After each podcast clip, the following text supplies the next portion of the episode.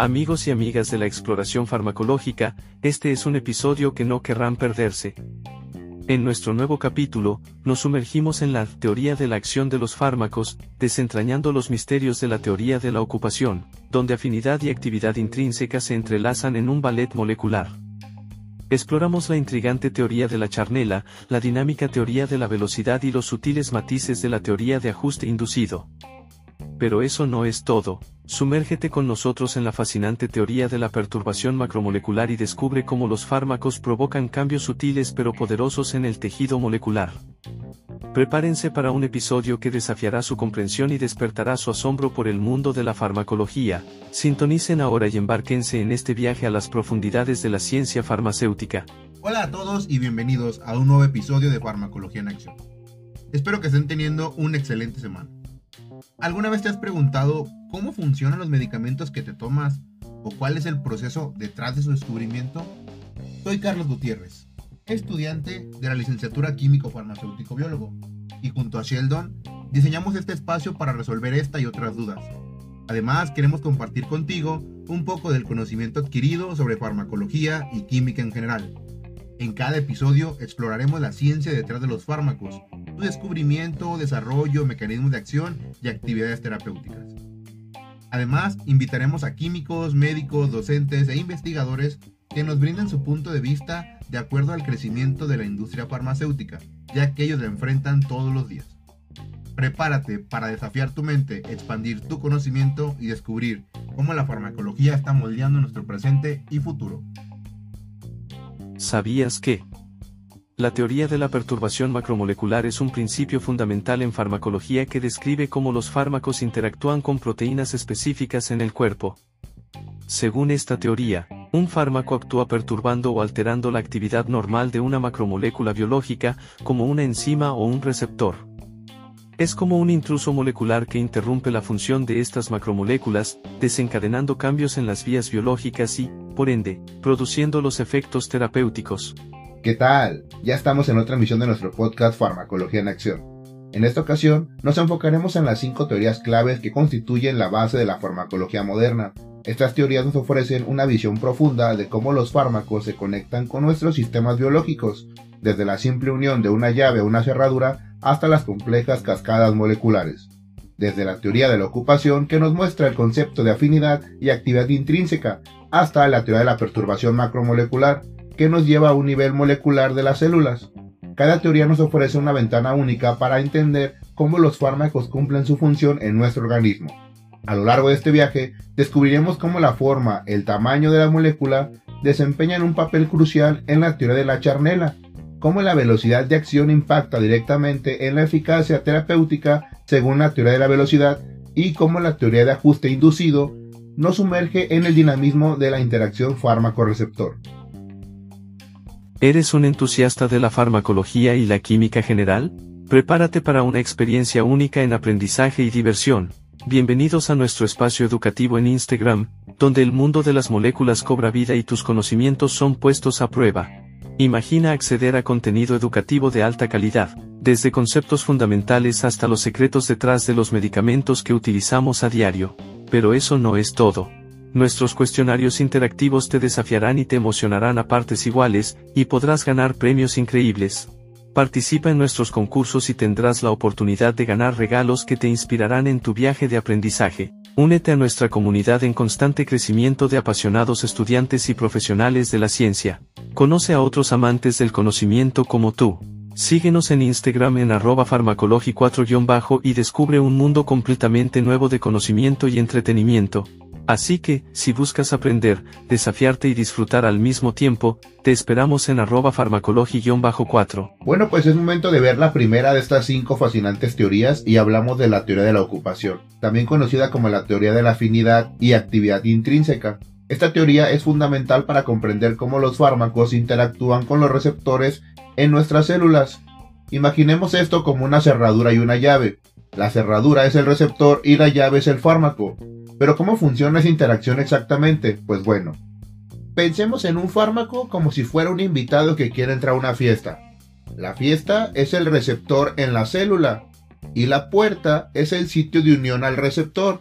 La teoría de la ocupación se basa en el principio de la llave cerradura, lo que significa que para que el invitado entre a la fiesta, su llave debe ser una coincidencia perfecta para la cerradura.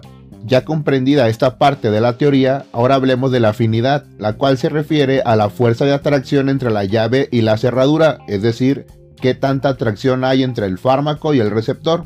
Cuan mayor sea la afinidad, más fuerte será la unión entre ellos. Además de la afinidad, también tenemos la actividad intrínseca, que se refiere a si la llave será capaz de girar la cerradura, o en nuestro caso, si el fármaco va a ser capaz de activar al receptor. Ahora vayamos con un ejemplo práctico.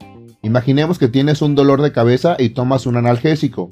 Este analgésico es como la llave que se ajusta perfectamente al receptor en tus células que están relacionados al alivio del dolor de cabeza. La afinidad entre el analgésico y el receptor es alta, lo que significa que tiene una unión muy fuerte.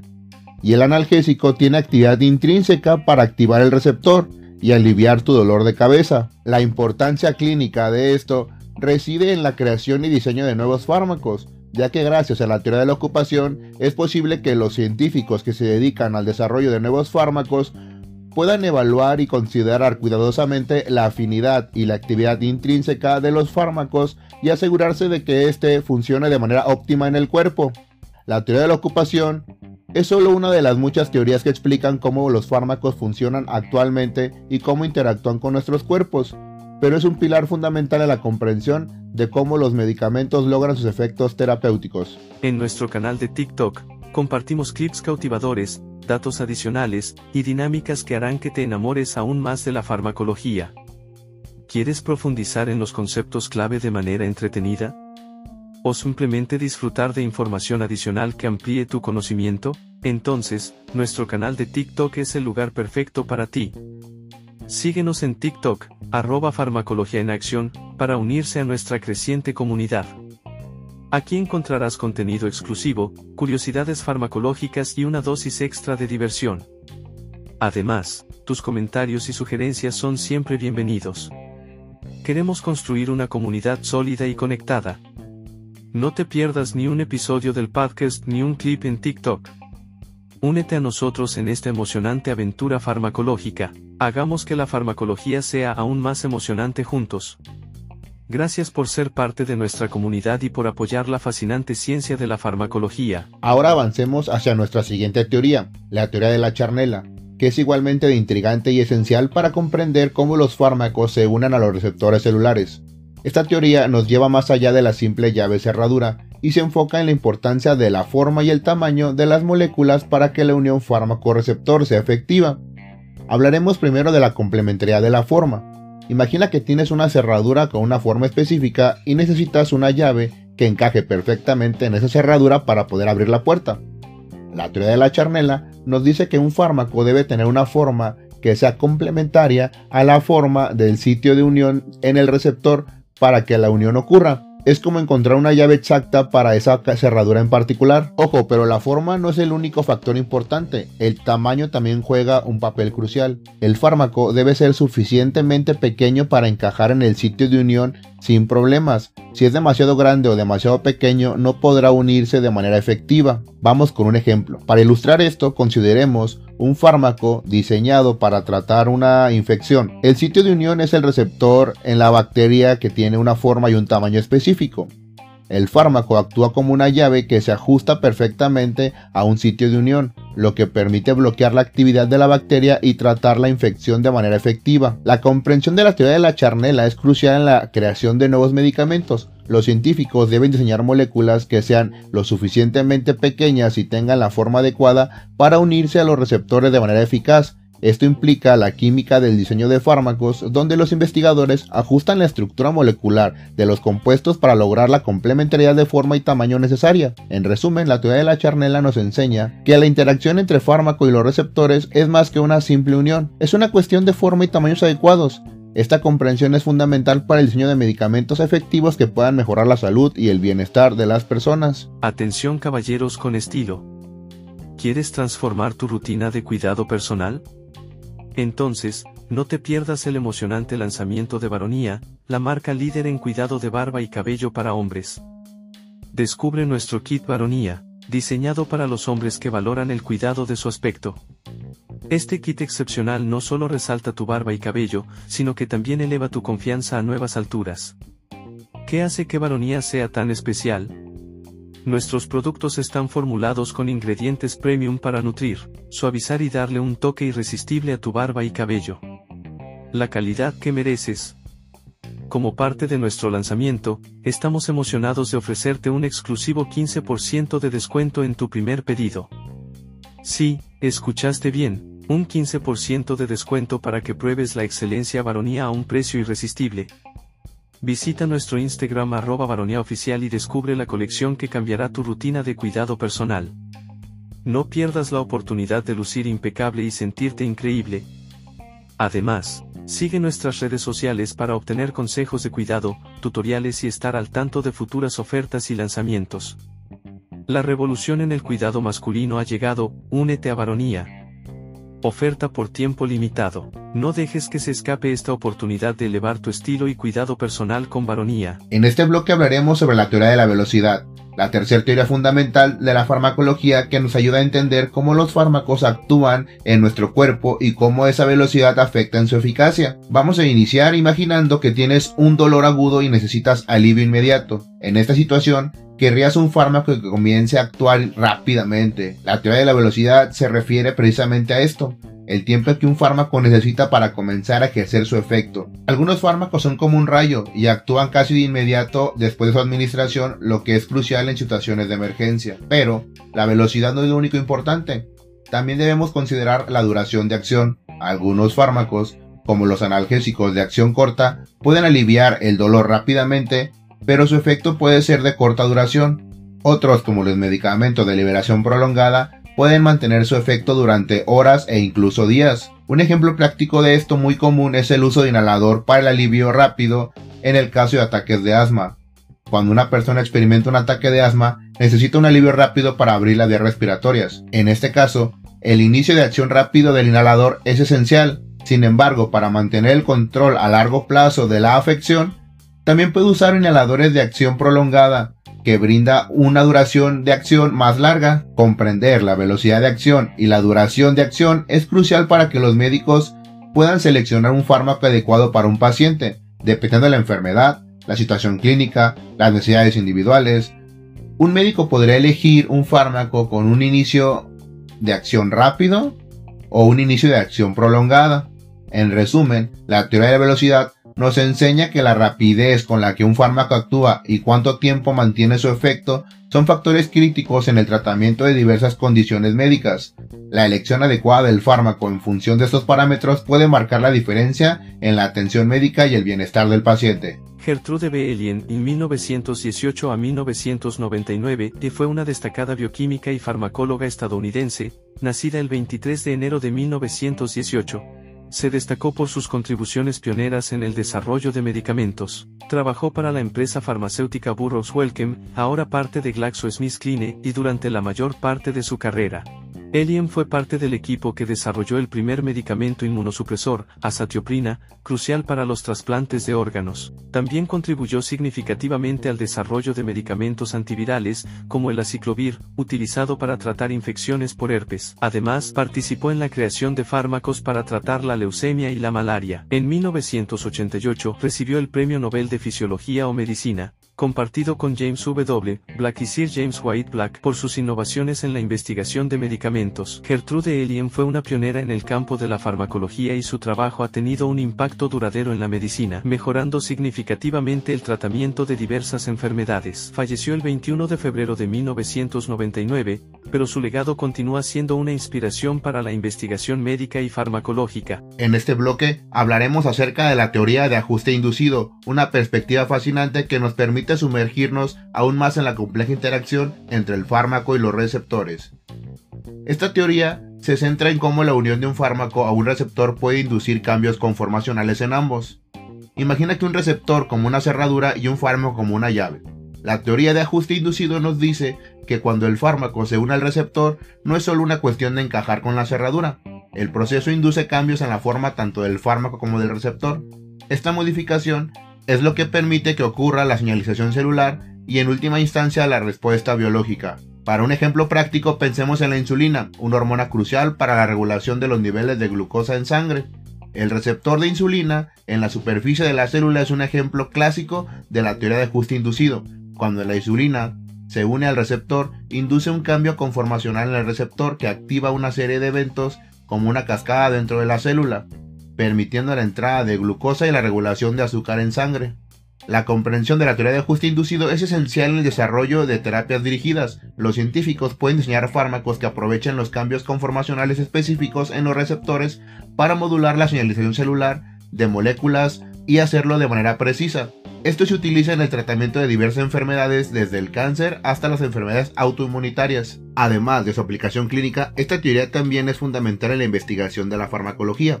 Los científicos estudian cambios conformacionales inducidos para los fármacos que nos ayudan a comprender mejor cómo funcionan los receptores y esto nos va a ayudar a diseñar medicamentos más efectivos y selectivos. En resumen, la teoría de ajuste inducido nos muestra que la interacción entre los fármacos y los receptores es la dinámica compleja involucrando cambios en la forma de ambas partes. Esta comprensión no solo es esencial para el diseño de los medicamentos más eficaces, sino que también fue un papel clave en la terapia dirigida, una parte integral de la medicina moderna. La clindamicina es un antibiótico de la familia de las lincosamidas que se utiliza para tratar infecciones bacterianas. Es efectiva contra una amplia variedad de bacterias grampositivas y anaerobias, lo que la hace útil en el tratamiento de infecciones de la piel, tejidos blandos, huesos, articulaciones, y en algunas infecciones dentales. Este medicamento funciona al interferir con la síntesis de proteínas en las bacterias, lo que inhibe su crecimiento y reproducción. Se administra principalmente por vía oral o mediante inyección intravenosa, según la gravedad de la infección. Aunque la clindamicina es eficaz, su uso debe ser cuidadosamente supervisado por un profesional de la salud debido a la posibilidad de efectos secundarios, que pueden incluir diarrea, náuseas o, en casos más raros, infecciones por Clostridium difficile. Es importante destacar que la automedicación y el uso incorrecto de antibióticos pueden contribuir al desarrollo de resistencia bacteriana, por lo que se debe seguir la prescripción médica y completar el curso completo de tratamiento.